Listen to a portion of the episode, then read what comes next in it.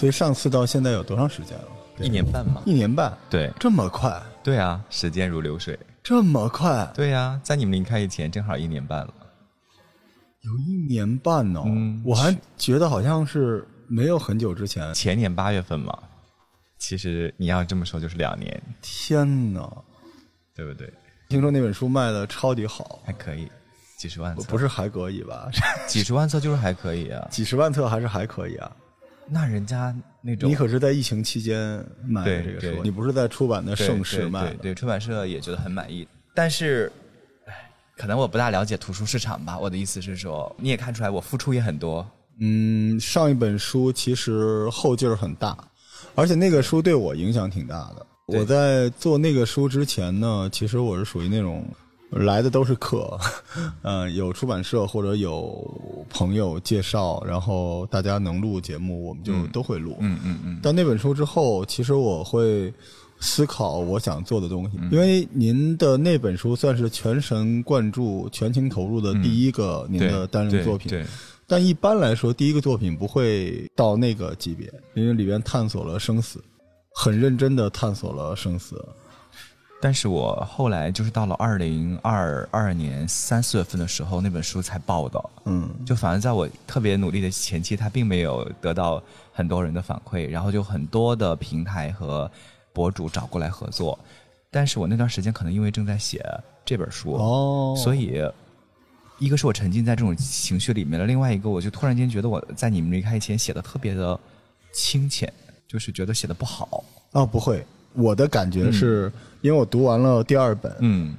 嗯，第二本是一个职业作家的素质，非常的帅。我们今天主要是要聊第二本《生而为人》嘛，。对，但是第一本你会怀念那个真的东西。真的青涩、坦诚，而且第一本很难，因为我很关注你的成长路径，嗯因为见到的作家很多，但是像你这种非常特别，嗯，呃，用心写字。对。他不是说用心的心，就把心脏拿出来捏在纸上，直接攥着去写血书那种，那个写的挺疼的，应该挺累的。嗯，但慢慢的，作家都会掌握技巧，嗯。然后了解了框架，嗯。然后把世界观搭好，后面会简单。嗯。但是那本书真的挺特别的。对，因为你也了解我，我其实是一个呃保持敬畏心的人，嗯。啊、不管是对文字还是对生命本身，而且他在微信读书上一直就是被十万多人打了那个九十多分以上，嗯然后我就看到其中一个人说。就是他凭什么跟《红楼梦》呃那个《三国演义》什么什么都并列为神作？嗯，然后我就觉得他说特别对，我是特别认同他的。我觉得那是一本七十五分的作品，我心里面自我评价啊。所以很多平台来找我合作，我就拒绝了。我觉得呃什么事情都要德位相配。然后出版社就觉得，哎，你怎么这个样子？就是嗯他需要卖嘛。对他需要卖你，而且机会来了的时候，你反而退缩了。我说我不能去做过不去我自己心里这道关的事情。嗯但是就像您说的，因为《生而为人》写完之后呢，我再回头去看这两本书，嗯然后有一个朋友就跟我说，是一个很有名的前辈，他就说，其实哪怕将来有一天你能写到诺贝尔文学奖的作品，你回头再看，你也写不出来在你们离开以前的这样的作品了。是，对他拿出了你当时生命全部的真诚，嗯和你的心。我回头再看，其实写的也也不差，就是可能就像您说的，他不是那种，嗯，你不能用文字技巧来评判他。对，嗯，他是表达，对，他不是创作。对某个角度上来说，就是你把你自己就相当于你化身自己是粉笔。然后你在那个黑板上写写写，然后最后文字留下了，但你自己一部分就变成烟尘了。对对，我一直觉得好的作品它挺消耗作家的。嗯，就是为什么有人会说你后边写不出来了？其实你想写能写出来，对但是你自己被消磨掉的那部分物理存在就没有了。对，那个真的对我影响很大。，对其实播客节目只是我们的一种表达方式，就像您说的似的，咱们就是聊聊嘛。对对嗯、我相信您写完了。这个东西，您也第一时间想把这个东西跟朋友分享我也很荣幸啊，最早拿到了您的书去看。嗯但我一边在看，一边在想，就是你的创作历程，嗯或者说一个作家他真正的心境是什么？嗯你知道播客，嗯很简单，嗯播客就是，比如从我的想法来说，我读了您的书，在那个过程中，我找到了七八个点，我记下来，然后我会在某一周呃喝点小酒，然后想想我过去的人生的画面，组成一张，然后录出来。下一周我就收到反馈，在下一周我就会被人遗忘。而作者不太一样，作者好像是更单纯、更纯粹的创作者。其实你很难说抱着这本书要大火，对，对吧？其实我相信毕老师，你是一个生活在流量上的人，你应该很知道什么东西有流量，什么东西是您的明星朋友们喜欢的，什么东西是出版社喜欢的。但是其实，在写作的过程中，你还是要舍弃很多东西，不能去为了流量去写作，不然自己会不开心吧？我这本书刚写的时候，呃，出版社的朋友就不是很开心，哦，他们觉得我在你们离开以前已经获得了成功，嗯，他们希望我能够沿着那个赛道哎，啊，今天第一个问题就是这个，对，因为我我自己也写作，嗯。嗯，我也卖书，嗯。而且您知道我实际的工作是一个医疗的投资人，嗯。我特别想问这个问题，就是为什么呢？因为嗯。第一本书已经很好了，而且实际上您很清楚，如果第一本书这么卖座的话，下一本就一定还是这种类型，对。我们就走亲情，然后治愈，治愈一路走下去。而且这种类型的作家是这样的，嗯。他上限不高，嗯。下限很高，嗯，就是他一定卖。对，这个书呢，您一个系列出来，我大概就是十本八本，对。然后我都想过，可能十年之后，您是一个超级畅销书作家，嗯。你说我的写作的第一段写作生涯是专门讲人和人的亲情的，对。然后我当时出了八本书，对。哇，我都觉得这都是已经铺好的一条黄金的道路了。后来为什么突然转了？因为第二本跟第一本完全，第二本的第一篇稿子我交的时候，我们那个编辑老师犹豫了很长时间才给我打电话，他他怀疑我是抄的，或者是说那个有写手在背后为我哦。服务，他不大相信是我写出来的。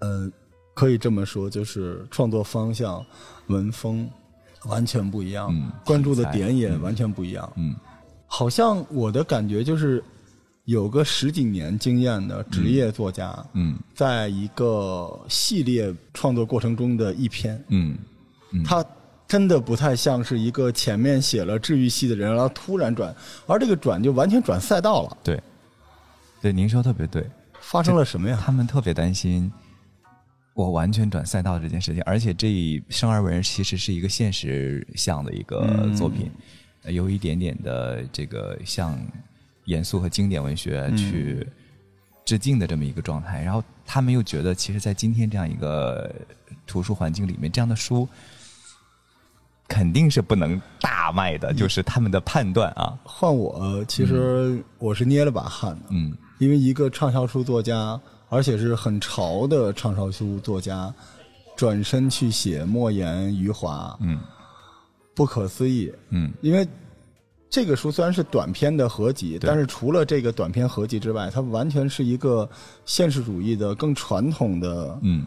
小说的路径了，对。就是取了巧。对。因为之前的那种是一个可以多媒体全方位传播的，我都想得出来，短视频、公众号，然后长视频、播客一起来怎么来。对。但到现在为止，这一本书一出来，你就知道它不是一个可以轰炸的去宣传、去拿流量的一个嗯。路径。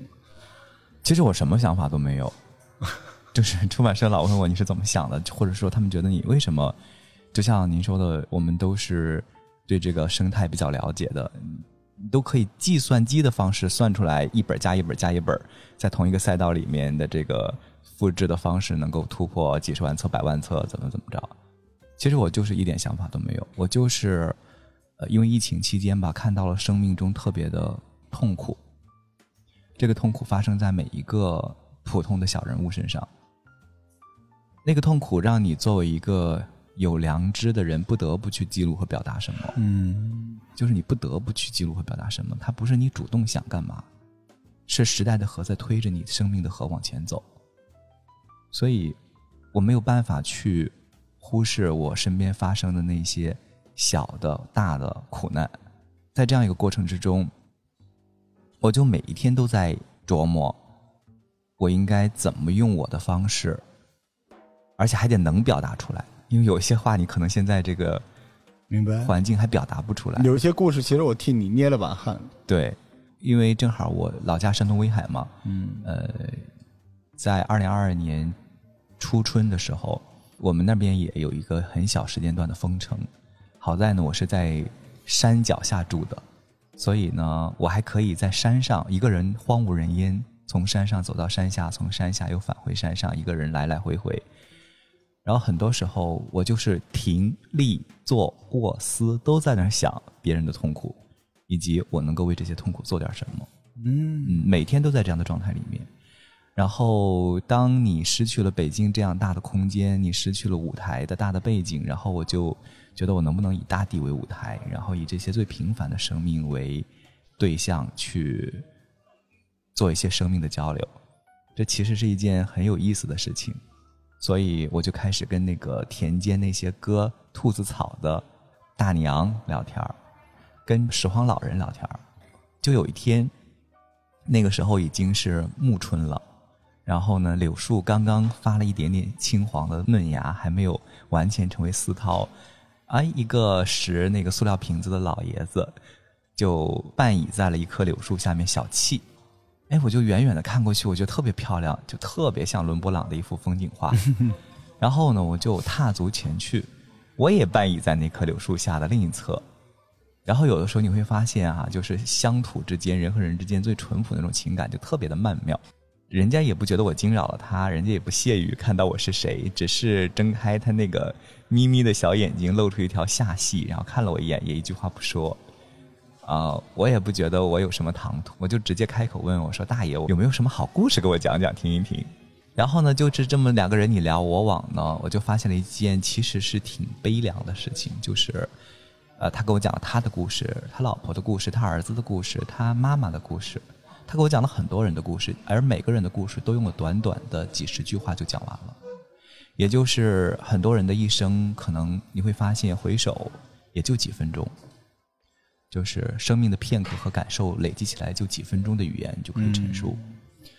但是我又不甘心于此，我就接着问，一直追问，哎，终于问到了。他跟我讲了一个让我觉得特别头皮都炸裂了的一个故事。第一个，对，就是他们村子里面，嗯，啊，他不是我奶奶村子，因为我是住在奶奶村子的。他们村子里面，在去年除夕，除夕当夜发生了一件。一个八十二岁的老爷爷把他八十岁的老伴儿连夜杀了，除夕当夜杀了，并且连夜肢解了。嗯，而且他把肢解的三个部分都埋在了他们院子三棵樱树下，又把内脏的一些比较珍贵的地方放在了一个塑料袋子里面，送到了他们村子一户老周婆，一个叫老周婆的人家门口。哇，我就觉得，就对我来讲，我就直接就被蒙到了。一个拾荒的老人给我讲了这么一个现实的故事。而且我年轻的经验，我产生了非常多的疑惑，就是我都不相信一个八十二岁的老人家有力气肢解，就连这个事情我都不相信。可是后来你知道吗？我就怀着这个疑问去观察土地的时候，有一次我在一个菜园子里面收土豆，那个时候，一个老奶奶自己推着两大麻袋的那个簸箕车往坡上顶，就是从那个菜园子到正式的马路有一个很大的一个弧度的坡。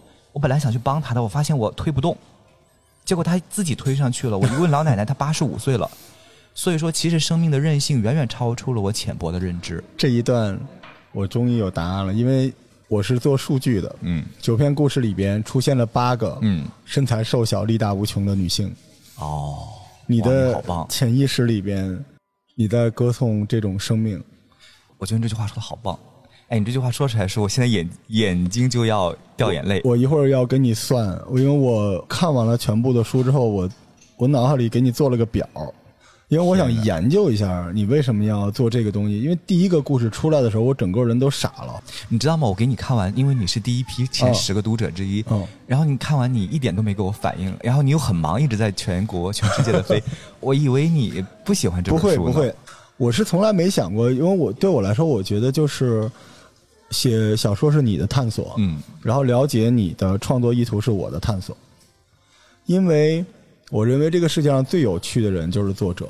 嗯，我们且不说他是不是畅销，呃，包括今天这本书，嗯，如果畅销了，只能说明这个时间段时代想要，但是他跟你一点关系都没有。但如果他不畅销，我就好骄傲，因为你是一个不被或者说不向大数据妥协的人。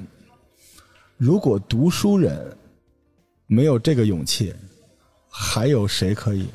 有的时候就是你的那种自在或者那种桀骜不驯，是针对出版社或者针对一个畅销的风口，因为你太懂了。毕老师，你不是那些传统的作家，传统的作家是要问道求学，嗯，孤高之人，你不是的。对，你周围全是人会告诉你什么是流量，对。但这种情况之下，你还在坚持一个东西，就很神奇。所以我一直在想说，是不是还有？因为我自己也是这种人，就是我没有答案，嗯。但是我不想在这儿，嗯。我不想在这个创作环境之下，嗯。但我也没有答案，所以我有的时候就是对像您这种类型的人，我会有很强的共鸣。嗯。所以我就一直在想说，一个故事解决不了问题，我必须要把所有的故事，而且我很短的时间这看了三遍。嗯。呃，因为我们这个节目也不能太剧透，但是我跟大家说，这个、这九个故事就是九个压缩饼干。嗯。您刚才那句话解决了我很多的问题，就是那个树下的老人嗯。只是一分钟一个对跟你讲了，其实你这个故事很快的，嗯，每一个故事都能写成一个至少中篇，对而且每个故事都是个电影。对，我不知道你会不会有机会搞个独立导演，因为《流浪地球》也只是一个短篇小说集中的一个，而且我我有一点非常向你致敬，就是你是拒绝灌水的，嗯。你特别像导演剪辑往少了剪的那种，嗯，因为很多地方明显是可以再加的，但是你就直接转镜头了，尤其是小香港那一篇，直接转镜头很很多人跟我说小香港那一篇，是可以展开的。你知道，其实小香港那一篇有一个文学前辈啊，嗯呃，他看第一遍的时候，他就觉得很可惜，他觉得我写的太普通了，嗯这个题材本身特别好，但是当时也有几个朋友觉得写的特别好，然后我就跟那个前辈我说，你是不是看的特别快？他说对，我看书特别快，我十几分钟就翻完了。我说你们能晚上的时候给他打印出来，辛苦一下，你再看一遍。他说行，结果他第二天就给我写了几千字的一一个感悟吧，就是觉得就是挺抱歉的。他在看第二遍的时候就发现，是因为我的写作手法，我的写作手法很多时候简单的几个字之间里面藏着另一种生机，然后这种生机他如果不仔细看的话，就略过去了。他也说了，其实那几个生机之间，你可以展开更好的叙述，去引导和读者之间进行一种相互的情感的渗透和那个抚慰。但是我没有，我就是画风一点，马上就走了。我觉得是对读者的尊重，嗯因为当今的读者太懂了。嗯他太懂你要灌给他什么东西了，已经不是过去了。我们现在的读者是又在阅读，又在吃垃圾的信息，他同时做，所以有的时候你直接给了一个这个东西，读者会觉得你觉得他们能够懂你，嗯。所以你在那里边做了很多有机的留白，对，然后那个留白呢，不是故作深沉的那种，其实特别像电影，嗯。嗯，我挺吃惊的，因为嗯。文学有一种奇怪的手法，嗯。这个电影切换之间，你把中间的那些都给他了，嗯。但是你不用写出来。我这个好厉害，我觉得这个可能恰恰是只有文学能做到。比如说播客，如果我像小香港这一篇突然转对转镜头，嗯你会觉得中间剪掉了。对，如果是短视频的话，没有解说，中间更是一头雾水。一头雾水。但只有文学，他看到这儿，我一看，嗯，然后我脑海里出现了两个锚点。第一个点是你转镜头了，第二个点是你换时间了，而且你有的时候还换主人公视角了。，对，它就是一个电影，而且这个电影就可以反复的看小片子，挺神奇的。我不知道为什么是怎么会从第一个作品出来之后，第二部直接就变成一个这样的了。但是我看起来就觉得特别爽，嗯因为您知道，我是一目十行的人，嗯但是我反而看你这种，我就慢下来了，因为我得琢磨。对这本书得琢磨。它有点像日本当代的一些小说家，嗯对就是虽然是经典的现实主义，但又不太像。就是我在里边看到了有那个南美的魔幻主义的东西，就《火中遗物》里边就有您这种写法。啊、火中遗物。对哦，南美的文学就这样，它一上来，我跟您说就是您自己可能没有感觉啊，我们这种做表的人有感觉。就是各位听众，如果你买了这本书，你可以把这九个故事的片头的那两段文字穿起来读一下，哦它就是一散文。天哪！你你每一篇文章一上来都给了一个无比厚重的底，嗯这个底就是风景风光，但是让大家觉得生机盎然，然后能闻到那个泥土味儿。紧接着你要垫什么呢？垫食品，嗯就是一上来就让人闻到那个味道，嗯色香味儿的都出来了，然后让大家相信，嗯但是中间是一个特别满、肉感十足的一个小人物故事，但是在四分之三左右，就是那个獠牙会出来，嗯就是人物的那种残酷，所以有的时候有点有点像，就是韩寒的电影，不像韩寒的小说。嗯韩寒小说通篇都是悬通，你这个前面就特别扎实，然后大概在四分之三左右，那个生命的那个大口子瞬间撕开，然后紧接着应该喷血的时候吧，没有血，就包括第一段那个肢解，如果换一个作家，我都想得出来。大概是一个二十万左右的字，因为英姑有很多可以描写的，祝长生也有很多可以描写的，而且包括他们的家庭，然后会讲他女儿的爱情，最后在海上没了怎么样？但是到最后，他肯定会有一整章来描写肢解，没有，只是有伤，没有血，然后就过去了。然后大家要回味发生了什么，这个这个挺特别的，但是也挺高级的。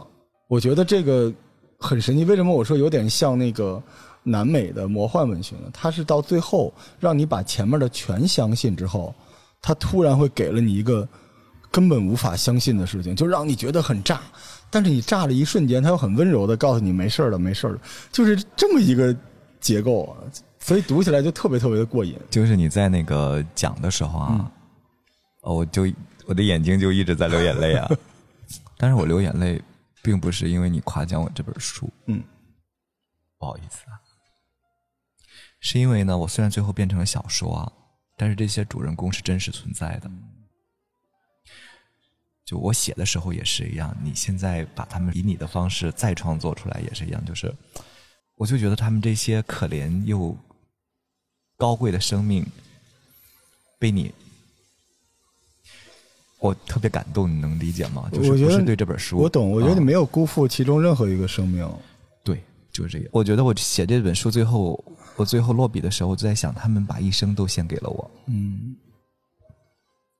其实生而为人，我我并没有想过我会在说写作技巧或者是我的文学表达上能有多么的高级。我特别坚信我能够去推荐大家阅读的是这九篇文章，二十几个主人公本身生命的这种磅礴的力量和无奈的命运。就是我得给您点个赞，因为就包括您刚才一直在说的，这本书甚至不是说在卖弄，因为你有了好的粮食，就是这些故事之后，你甚至故意让它下沉了。您刚刚说一句话，您说那个忽然间就撕裂了一个大口子，然后不见血，因为我心疼，你知道吗？真正的心疼就是我不能，我见不了他们的血，我也，您您知道《嗯金瓶梅》嗯 那里边有一个特别，当然有一些有用的东西，嗯。里面讲什么叫哭泣和嚎，嗯。就写那个武大郎死之后，嗯。潘金莲在那儿，什么叫嚎呢？就是有声无泪是为嚎，嗯。然后有声又又出声又流眼泪是哭，嗯。但真正难受的是气，嗯，就是只有眼泪没有哭声。太好了，这一段，所以这个里边，我觉得我觉得挺隐忍的，因为我我后来有一段时间，我是觉得这些故事都是真实发生的嘛，就在这么小的一个，但后来我我相信了，因为我我发现你没有你没有安排你的角色，对，然后你很敬畏，你敬畏角色的一个很重要的点就是，你故意让自己的文笔下沉，对，你把它写成了很早之前类似什么收获什么那种杂志上那种报告文学似的，嗯。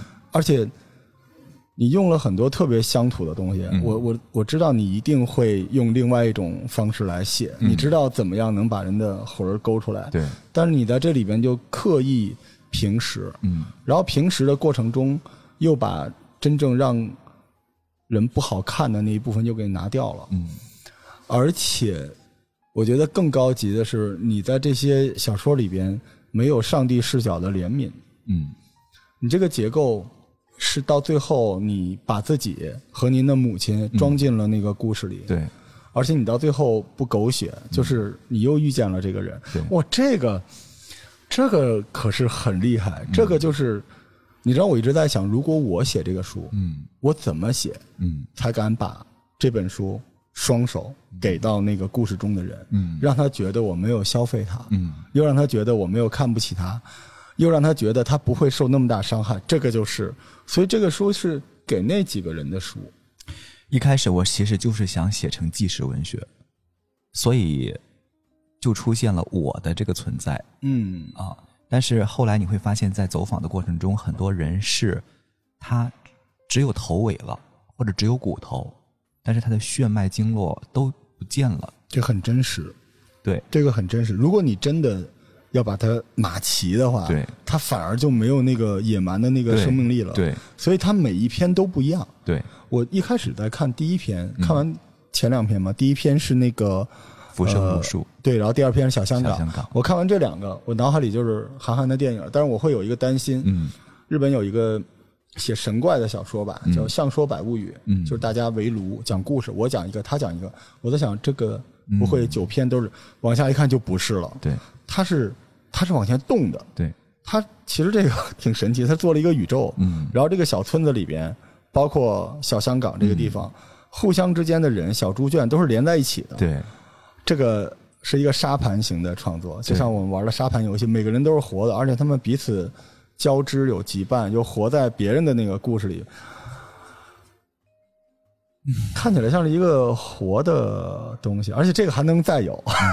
可是我又觉得你不会，嗯不会因为因为就是它不是一个嗯第一本小说之后的第二本小说，它又是第一本小说。对，可能你后边又不会搞这种东西。对，但是这种做法我是没见过的，嗯而且我觉得我还挺感动。我我最大的感动来自于，因为您知道我看的故事太多了，嗯但是我最大的感动来自于克制。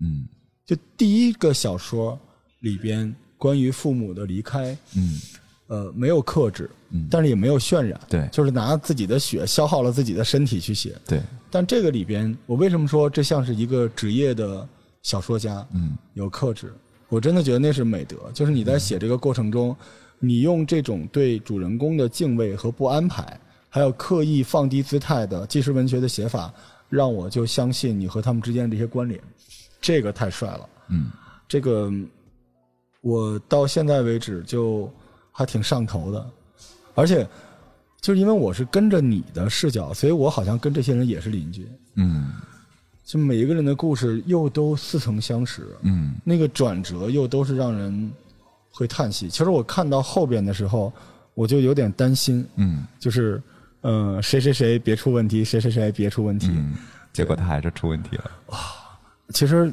真的要是有条件，真的好想拍，就美人迟暮。哦，你喜欢这一篇？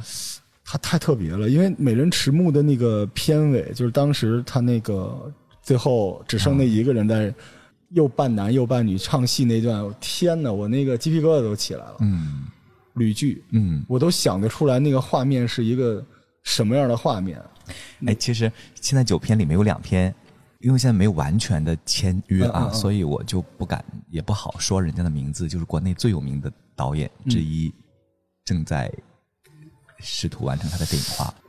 他看中的是小香港和麦子的春天哦，啊，麦子春天不太好过，对，因为 你涉及到那个小香港还好，但是麦子春天是 呃，对，涉及到我很太多的，对，但是我告诉你，因为我是个历史的博客，我家里和我老婆的家里的祖辈，嗯在朝鲜战场遇见过，嗯。所以我觉得你敢这么写是很厉害，而且好真实。那个《麦子春天》，您看到的这个出版跟我写的时候已经完全不一样了。我我我相信，你相信吧？就是里面涉看到及到了了几个地方哦，都被删掉了。我看到了，我啊看到了有几个地方是，对，但是你知道这个可是很厉害的，因为其实这九篇我头一次看见这个，我跟您汇报一下，其实这九篇我最喜欢的就是《麦子春天》的原稿，我有机会发你原稿看一下哈。这里面涉及到了大量的这个，我我都敢这么说，如果是这个片子的话，我们就给李安拍，但我觉得小香港其实很多导演都可以拍，许鞍华都可以拍，但是《麦子的春天》就留给李安拍。我知道他会拍出一个很厉害的东西，那个那种生理，嗯。然后哇，就是人在命运中的无奈。但是我觉得这跟可能跟你创造环境有关，嗯。因为大家在封闭的那个阶段里面，对于死亡更看重，也更能接受，嗯会去探索这个东西。所以，那个生命力其实最难的，还真的不是离开，嗯最难的是回来。但是，一旦把那些我觉得最有力量的东西拿掉之后，时代背景的东西、历史背景的东西拿掉之后，《麦子春天》就有一点点套路了。就是现在的架构里面，它可能剩的就成了纯是一个爱情的故事了。但懂行的人能看明白啊我当时看到那个东西，我都傻了，然后我又回去又看了一遍，我再看这怎么过的审，我又看了。六审六教，是那个那个故事是我是我没见过的，我听说过。嗯呃，如果往北走，对就会有很多山东、河北、河南、陕西，就最早调兵的，对，抗美援朝那一波，对对往东北也有很多。但是我真的在文学作品里边，在一个短片里边出现这个，我很吃惊，而且我就觉得就好丰盛啊，嗯这本书，因为一开始以为都是一个年年代线的对，结果有的时候是差不多改革开放，对，有的时候是特殊时期，对有时候直接就跳到了对，这个好神奇。其实我每一篇都有挺喜欢的故事，就包括那个美人迟暮，嗯。嗯，其实这词就很好，而且里边你有，我就不跟大家说了，里面真的有很多特别神奇的镜头，对，对，就不可思议的那种那种美好。然后我突然想起之前我推荐过一本书，是那个谷口治郎先生，就是画《孤独的美食家》的那个，他有一个书叫《散步去》，嗯。那里边也有一个特别荡气回肠的小场景，就当时那个主人公在草坪上躺着，嗯。他是中年危机，然后跟老婆也无情来也无语，到一个小村镇生活，躺了一会儿，突然走过一个特别漂亮的女的，嗯然后也不认识，嗯那女的就说我能躺在旁边吗？他说好哦那女的就在他旁边躺，然后他就心猿意马，啊但是心猿意马的过程中就睡着了。等他醒来的时候，那女的冲他乐了一下，说：“不不好意思，我刚才没好意思叫你啊，我要回家了。”他说：“哦。”然后那女的就走了。走了之后，他看左右没人，他就爬起来摸了摸那个女的刚才坐过的那个草，嗯余威尚存。嗯然后他一下子就特别幸福，然后就回家买了花儿给自己的老婆，觉得自己做错了事。嗯他有的时候，你知道人的那种情感，嗯是关联在一起的。我有时候觉得故事的后边那种情感，就真正打动人的，可能故事是有讲完的时候的。对，所以文学的魅力在于余味那个东西是让人你也捉摸不清，是对，越捉摸不清越有感受，越有意思。嗯如果我们三言两语能说完，对那就是鸡汤，对对 对吧？对就是能说不说，对不说还是说，让人去去琢磨。对，嗯，而且每一个小故事里边都有画面，嗯都有那种我们叫名场面，对。而且有的可是大制作的名场面。其实你知道吗？这里面每个故事都能在现实的新闻题材里面找到嗯真实的人物冲突。你比如说这个刘晓霞一夫卖六女，嗯，就跟之前的这个就是江苏徐州的铁链女，对，他们都是一个时代背景里面发生的事情。对，我特别喜欢那个贵某贵，不要贵。真的吗？我特别喜欢那个片，因为天哪，我我太感谢你这句话了。我跟你说为什么啊？因为剩下的八篇都是我在很集中的一个时间里面去创作完成的。结果我中间我接到了北京的一份工作，哦我就回北京工作了。哦，然后我最后回去写的这一篇《规模贵》，然后我就觉得我写的特别的仓促，我就觉得我好像九篇文章出现了一篇我在应付的文章，我就你能懂我吗？我就觉得嗯特别对不起我自己。但这篇文章有点像，我觉得有点像你第一部小说那个劲儿，就是它是不在你的计划的沙盘上。对，对对，但这个，我觉得宋怀山是这本书里，我的笔记是终于有一个人没有被命运打倒，对，就是一腔热血，而且我觉得最后那个画面我超级燃，就是他跟那个不会说话的奶奶对。和他说来看你了，然后一家人剥终于 串串儿，对，然剥后火腿皮，走到了一起，但实际上这不是简简单单的一家人对，我就觉得哇，就是老天爷终于开了一次眼。而且，如果大家一直拼搏、一直奋斗、一直不屈，最后会怎样？就会这样。然后这个我就是四个字吧，就荡气回肠。我看完这个故事，因为我真的很担心。每个人的命运都走向了不可逆的悲伤。是的，因为现实就是这样的。对，现实就是这样，就是这样的。因为小人物的命运太难，可是他最感动的就是那些小人物不认同，就是不认这个命。我觉得宋怀山身上有一种气质，是我。你今天节目开头你就说了一句话，就一下子挠住我的心了。你说。你通过大数据的方式发现了，我有八个女人都是那种身材弱小但是充满力量的女人，你知道吗？我现在就觉得全中国的女人其实都只是一个女人，就是这样一个女人，就是我对全中国的女人都有一种深深的尊敬和同情，就是如此弱小但是如此磅礴。然后宋怀山，我认为跟这些女人身上具有一个共同的特质，她在这一刻她们不分男女了，就是生而为人，卓而不屈。这个笨拙的“拙”字，我觉得是我们广袤的智慧。他们也不知道命运是什么，他们不像我们两个以及我们的很多的听众朋友。其实我们多少是受过文化和知识的熏陶的。我们在教育里面大概和命运正面的相逢过。先不说我们能不能博弈过命运，但是我们相逢过。很多底层的小人物，他们根本就不知道，他们都不会想这个命题，他们绝不会去去评价去。别人或者是看自己的命运，对，他们是完全是靠本能。对，但是他们本能的就是卓而不屈，啊，我就是不被你打倒，嗯，我就是不肯跪下。所以，呃，您看我这次的书的这个排版装帧设计，我觉得也很漂亮啊。我们一会儿再讲这个层面，也是我一手在做的事情。嗯，然后选的那句话就是：命运不仅要让他弯下腰，还要让他跪下来。但是宋怀山以及他这个没有血缘关系的儿子，就是不肯跪。嗯。所以我就特别感谢你，我要替宋怀山一家人感谢你的是，本来我以为这篇文章我写的挺仓促，因为这篇比较短嘛，它没有表现出像小香港那么幽密的人性的意境，也没有像《福书如书》那么大的苍凉，就是它好像缺乏特别宏大的东西，它好像很简单的一个人生片段和场景描写，我只能是觉得它文笔还可以，所以最后也凑字数放上去了，但是我自己特别。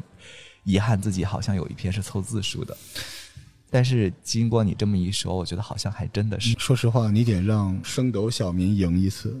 哎，你说的特别对。之所以我觉得他不那么的，你说他荡气回肠，而我之所以觉得他没有荡气回肠，可能就是因为他没有大悲剧。你得让他赢一次，因为这么说不好啊。但是作家会有一个使命。嗯，对，嗯，就是我非常。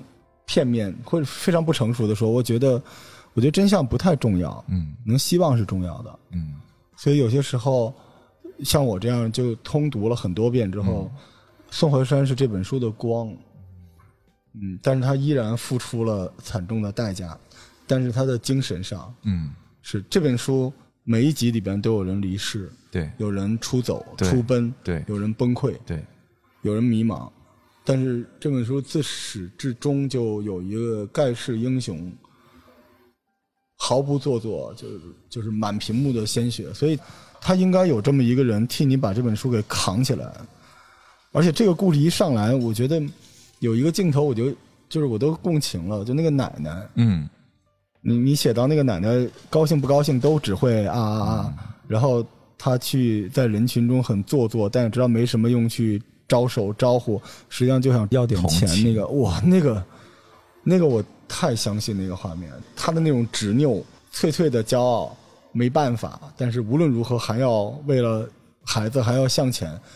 我这个就可能老一代的人要跪，嗯，但是下一代的人为什么不跪？嗯，是因为还有中间的这一波人扛住这些事情。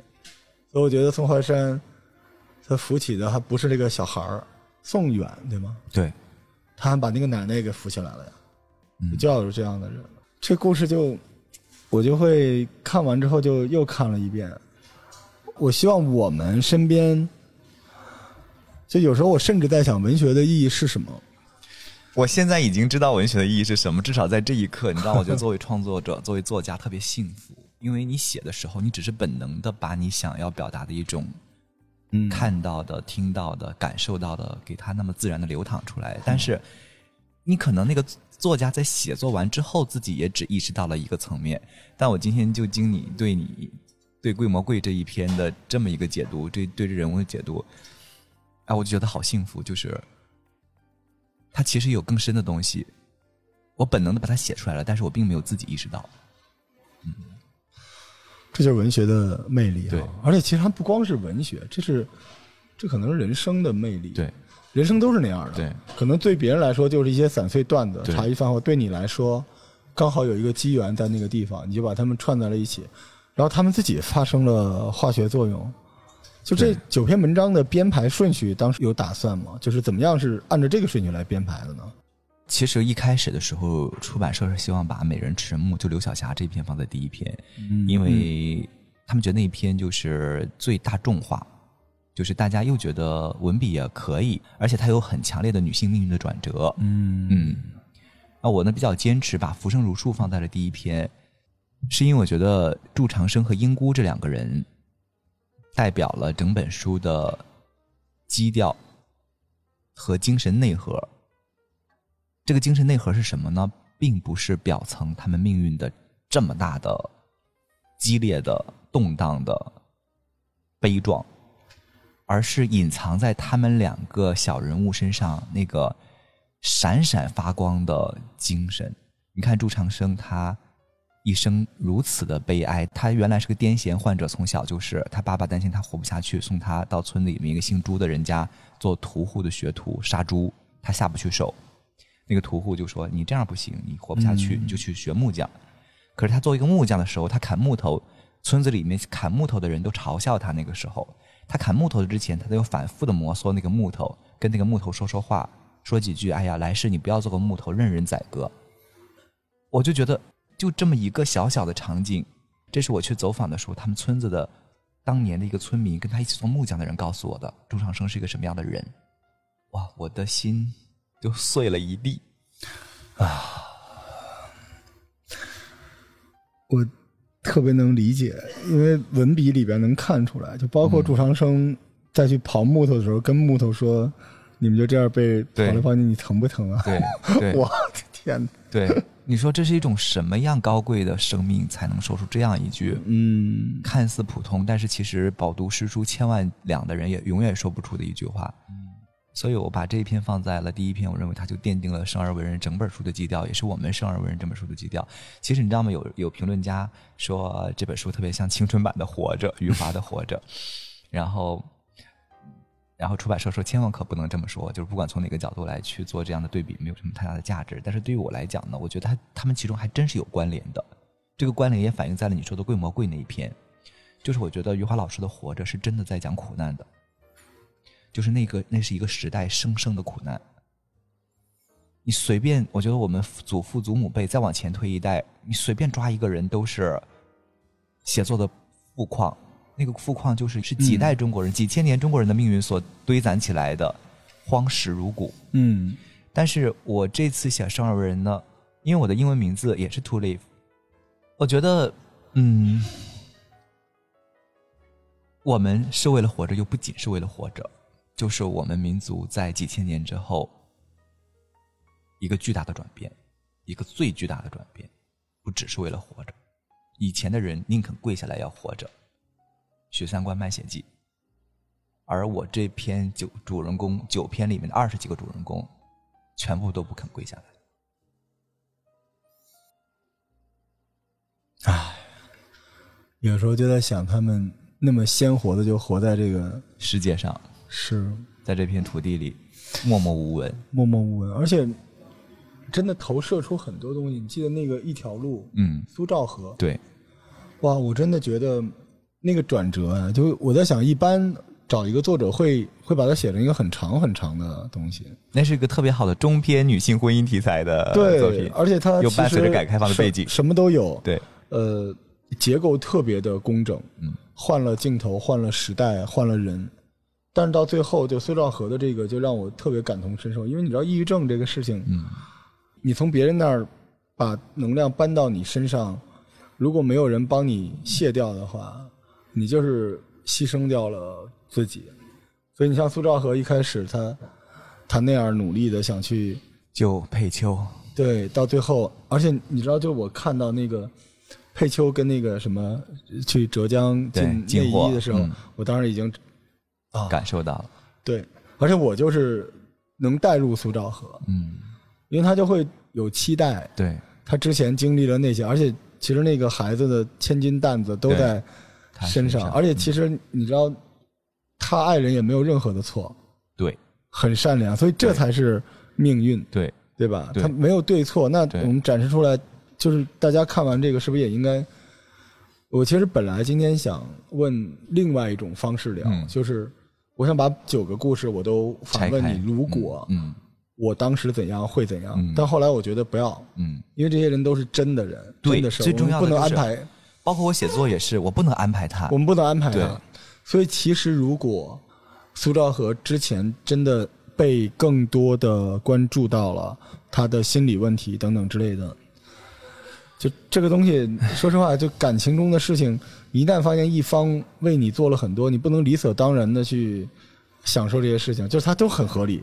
尤其我当时想，他坐在车里面看见有一个女的给苏兆和擦汗的时候，嗯我觉得他当时内心的那个感受，他也没做错任何事。他也无能为力。说句实话，就是我觉得裴秋也在活着这个过程中用尽全力了是，啊。对他可能他的他的那个有滋有味的自己，在孩子降生之后就已经全消耗没了。对他重新组建起来的就是个女武神，就一切向前。对，你说的特别对。所以女武神就没有人间的那些东西，但苏兆和他就是前面那段被消耗掉的人。所以你知道，很多时候婚姻关系也是这样。嗯，就如果一方对另一方有巨大的付出之后，他就会出现一个洞。大家对于预期，对于而且那个东西不会被消掉，嗯，它不是说大家一个抱抱就过去的，那些东西都会，它掺杂着复杂的价值观等等。所以你看这本书里就是，就是我们现在所有的你会遇到的人生中的问题。很难言说的，但正在发生的。对，就有的时候我们这些人在大城市里生活的人，你的那个命运，你面临的选择和压力，和这本书里在那个小山村里的人是一样的。对，把所有的这个书都看完之后，嗯我有一个要告诉你的数据，嗯，你还记得你第一本书告别了多少人吗？真不记得。你这本书告别了二十八个人，在这本书里出场，然后离世了二十八个人，你依然是那个离死亡最近的作家。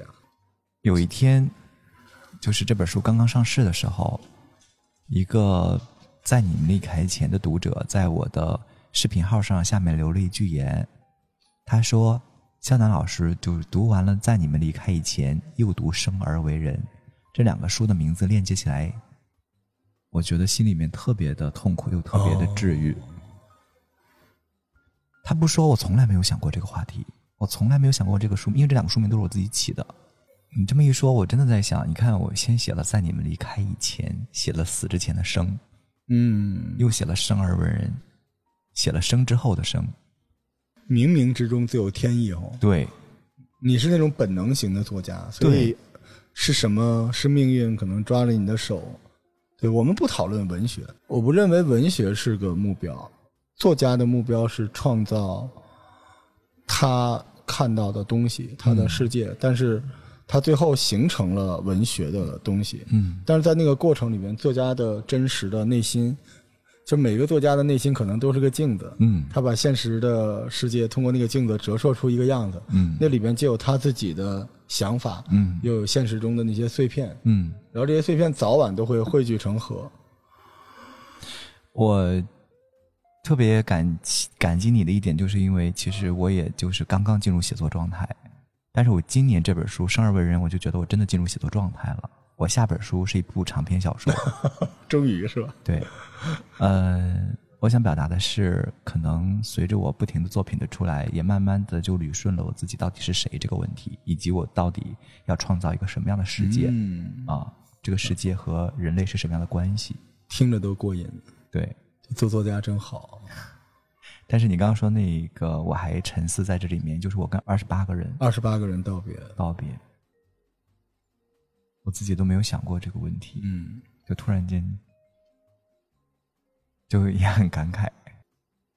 这二十八个人就在你脑海中一幕幕，他们都曾经鲜活过，他们在生命的最开始的时候都试图发过光。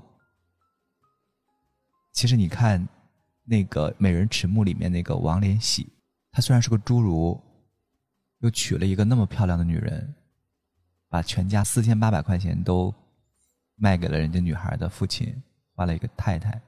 他其实挺钟爱她的，一生就碰过她一次。嗯，而且还表现不好。对，然后最后他走了。可是他其实小的时候，他也说过一句话，他那个时候念书也不错，那个时候他的身高还没有让人看出来他是个侏儒。然后老师问你的梦想是什么，他说他想当一个赤脚医生，就村子里赤脚医生就是大夫嘛。嗯，然后将来救助所有被病苦折磨的人。就所有失去的这些人，他们曾经心里面都是有过对光的渴望的，嗯。然后这一生呢，也也有微光的那么一点点时刻，不管是主动还是被动的，但是终究一生也没有活成光的样子，然后就这么寂寂无无名的消失了。所以我觉得我这本书，你刚刚提的那点让我觉得特别感慨的是，我觉得还有一个很重要的价值，就是对这二十八个人。没有发过光的，发过微光的，渴望成为光的，但最终寂寂无名，在黑暗里就这么悄无声息的消失的人的一种纪念吧。嗯嗯，而实际上，我们这个人生绝大多数人的一生也都跟他们一样，最终也都会跟他们一样。嗯，我最后送给您一个故事。好，我是被这个书的能量给牵引了。呃，我在前一个月吧录过一个播客节目。嗯。我那个节目其实是推荐了一本书，嗯，叫《老马》，我们去江户看樱花。他是我的一个听众，嗯，四十多岁，嗯，然后呢，他是设计师，嗯，喜欢画漫画，但是他的公司呢是一广告公司，啊，他带了几个徒弟，结果有一天呢，他们公司跟徒弟说疫情过了，啊，我我们续约给你们涨薪，然后他就很欣慰。结果谈到他这儿说降薪一半，因为您岁数大了。呃，后来他特别难受，嗯，就回家跟他老婆说：“那个，要不我不干了，我画漫画去。我想去东京，我想就漫画圣地秋叶原，我想看樱花。”他老婆说：“钱呢？”然后他就嗯没话说。然后他跟我说：“他说你之前推荐的，我刚才跟您推荐那本书叫《散步去》。”嗯。说：“你推荐了那个，你再给我一本，就是签个字送给我，因为我之前就是听你的节目。后来我说你看另外一本吧，叫《悠悠哉哉》。他那个大概那个书的意思就是，日本一个呃江户时代，一个五十岁的人毅然弃商，然后做了土地丈量师，是一个名人。然后他呢，就是一步一步用脚去丈量日本的地图。所以在这本书里边呢。”他就是带着我们的视角去看了两百年前的江户，而且他会变成猫的视角、蜗牛的视角。这本书也叫呃日本的清明上河图，嗯，就这么一个故事。后来呢，我就跟老马说：“你看，他们到这个岁数也可以做自己想做的事情，你也可以。”然后这个书的最后呢，就是呃，老马接受了这个江心，嗯，呃，开启新的人生嘛，就跟他老婆说：“我接受江心了，然后我要。”去日本啊，因为公司也给了我假。他老婆没理他，他回到屋子里面收拾东西。这时候他女儿敲门进来了，拿着护照说：“爸爸，你看我妈说了，你问问，要是不贵的话，咱们可以一块儿去。”嗯，在这个节目的最后是老马泪流满面，但是缓缓的挺直了腰板，那听着很治愈，对吧？嗯，这是这个故事的一部分。嗯，我觉得我这个故事可能能治愈到您哈，但实际情况不是这样的，这是真事儿。实际情况是。他女儿进来跟他说：“我妈说你要去就别回来了。”嗯。后来大概过了半年的时间，离婚了。嗯。就离婚了，然后又过了半年的时间，老马去世了，人没了。然后又过了半年，他老婆也是我的听众，给我写了一段信，说没有打扰你，知道你忙，但是就是对你说声谢谢吧。嗯。感谢你曾经影响过我们。嗯。我就超级的内疚，因为老马跟我求助过，说罗叔我该怎么办？我说接受降薪吧，还能怎样呢？熬过去就好了。但是我没有意识到，他老婆说老马有非常严重的抑郁症。所以从那时候起，我每一期节目里，我都要埋下一颗种子。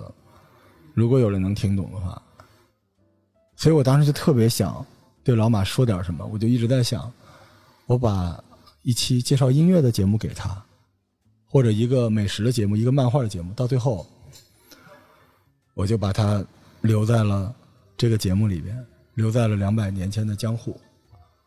我觉得他就一直活在了我的世界里边，所以那二十八个人，两百八十个人，两千八百个人，就是因为您的工作留在了一部作品里边，这就是他们的光，也是我们这些内容创作者的意义吧。嗯，我们尽量多做这样的事情，因为您是我见过的最温柔的去写跟死亡有关的作者了，所以我非常非常想知道你的下一步是什么。我们今天呢，不像是在推荐书哈，嗯主要是跟毕老师我们也好久没见了，一年半多没见了，聊一聊。但是其实我们都沉浸在了这个书里边。这个书不光是讲故事，它讲的是小人物、大时代他们的挣扎、不屈。我觉得生而为人，它里面有一句话叫“他们不相信一个草草而生的人就该潦草的活着”。嗯啊，我觉得也是今天我们很多都市里的年轻人，其实心中有一些话，可能我们不好意思说出口，但是是我们心里面就是这么想的。还有一句话就是，不就是我自己的一个认知，就是也是时代到了一个状态，也是你个人的生命到了一个状态，你才意识到，就是年轻的时候呢，眼睛总是长在头顶上的，就是青青春都见惯了向上走的生机，但其实你到了一定的岁月，才意识到，绝大多数人的生机都是在泥泞里挣扎出来的。嗯，但是不管再泥泞，他们也都在挣扎。是对，所以我觉得，呃，其实《生而为人》这本书，它并不，呃很多人觉得可能听起来那么苦难，然后那么悲苦，好像不敢读。其实我反而现在第一批读者的意见已经慢慢反馈过来了嘛，我看到大家反而都感受到的是一种治愈。嗯，救赎生命力是的，对，就是你知道，一个两千零二年的读者给我写了一封信，我我觉得天呐，简直就是我的老师。他说了一句话，你知道吗？因为他自己个人经验有关系哈，他虽然年纪很小，但是就在一次陪妈妈一起去体检的过程之中，自己也做了一下体检，结果第二天就让她去复查，就是癌症晚期。哦，然后这个小姑娘就说，就在这个时刻，她看到了这本书，这个书才刚刚上市，第二天她看到了，她就觉得就是老天派来救她的。然后她说了一句话是，与书中这些人的命运相比，她的命运就不算什么。然后他又说了一句话，才是真正打动我的。他说，其实有的时候不放弃，并不是说人生能够往上走的多好，就对于他们这样的人来讲，人生往上走已经是不可能的了。但有的时候不放弃，就意味着不要让自己的生活变得更糟。嗯，不要让生活变得更坏，本身就是一种更可贵的精神。他要做的就是不让自己走得更快，让陪妈妈能够再多一点时间。这也是生而为人对他来讲不放弃的意义，挣扎的意义。啊，我就觉得天，也送给我们 所有的听众朋友。好呀，对，期待您的这本书大卖。出版社是觉得可能会大卖的，你知道吗？他们后来等我交稿之后，其他两家出版社也来找我了。大家第一本书不是有比较不错的底子了吗？嗯然后呢，就出现了就是来跟我谈条件的情况。然后后来我还是选择原来这个出版社，一是因为在你们离开以前本身就在人人家这里面，嗯然后大家也都很用心，搏击天就，对嗯啊，也都很用心。再一个很重要的是，嗯，他其中有一句话打动了我。他们主编说，可能这本书《生而为人》如果放在三四年前，他们就不会签的，因为三四年前的图书市场是励志、鸡汤、成功学，对，是是是。但今天所有人都被打入到了另一个绝境，所有人、嗯无一例外，嗯。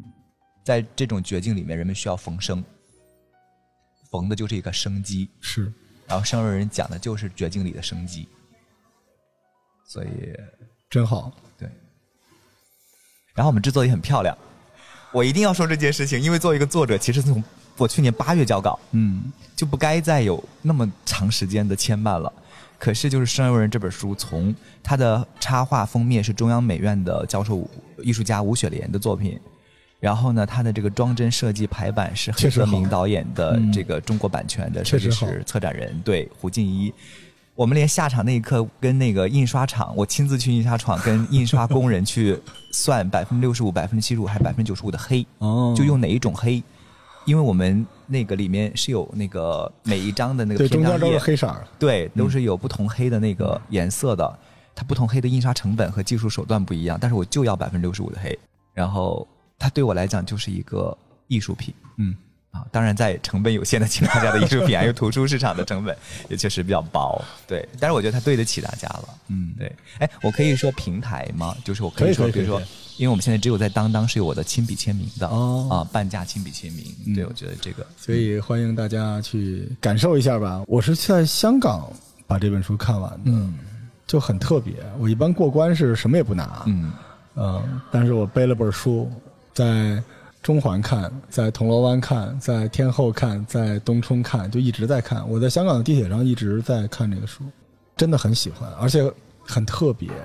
它很特别，就是现在能找到一个清泉一般，但探索死亡，然后温柔的传递力量的作品是非常不容易的。嗯，所以希望大家能够支持毕老师的新书。谢谢。生而为人，然后我也期待咱下次再约，对，然后咱们就出一次书，录一次的节目，可以没问题，谢谢毕老师，好，谢谢，好拜拜拜拜。